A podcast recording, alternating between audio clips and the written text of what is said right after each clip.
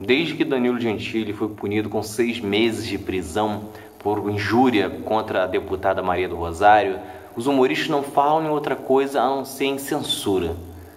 Isso é uma coisa extremamente absurda e vou te mostrar nesse vídeo a diferença gritante entre ser punido por excesso ou uma censura, assim como existe diferença entre liberdade de expressão e opressão.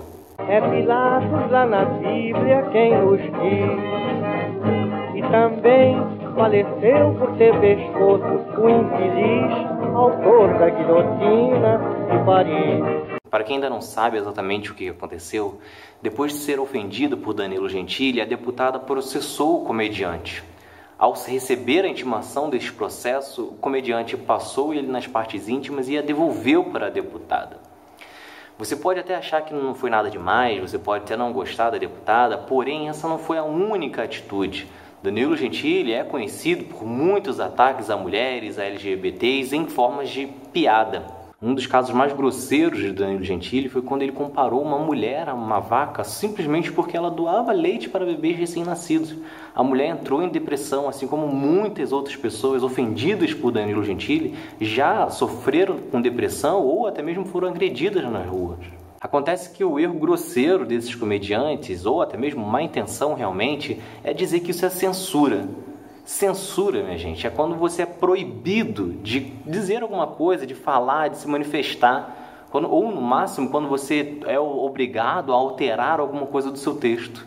Danilo Gentili não foi nada disso, ele foi livre para falar o que ele queria, tanto que ele falou. E ele segue trabalhando em TV aberta, podendo continuar falando o que ele quiser, inclusive atacar essa intimação. O que os defensores de Gentili ignoram é que, da mesma forma que a Constituição diz que você é livre para se expressar da forma que você quiser, você também tem que ter alguns cuidados básicos, como não fazer discurso de ódio ou causar constrangimentos públicos a uma pessoa.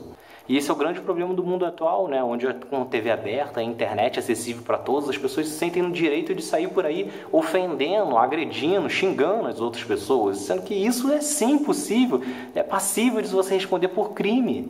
E você dizer que uma pessoa que responder por uma ofensa ser igual uma censura é jogar fora anos e anos de conquistas. Isso porque apenas na primeira Constituição havia o direito de liberdade de expressão.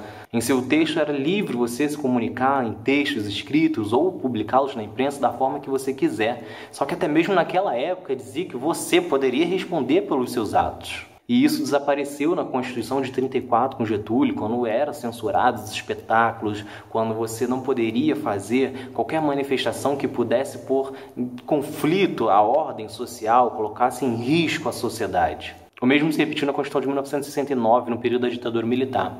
O texto dizia que você era livre, desde que você não fizesse qualquer manifestação preconceituosa ou de guerra, só que eles acrescentaram um proibido qualquer coisa que fuja da moral dos bons costumes. Esta era a senha para eles censurarem qualquer coisa que não fosse do agrado dos militares. E neste período da ditadura, assim como também na época de Getúlio, você era proibido de falar. Você não poderia veicular, você não é que você responderia depois, simplesmente aquela sua informação, aquele seu comentário, ele não seria conhecido, porque ele seria totalmente censurado.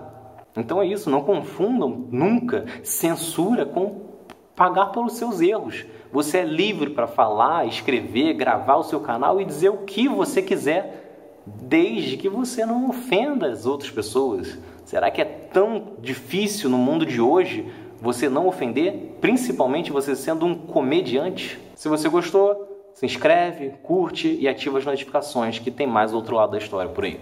Valeu!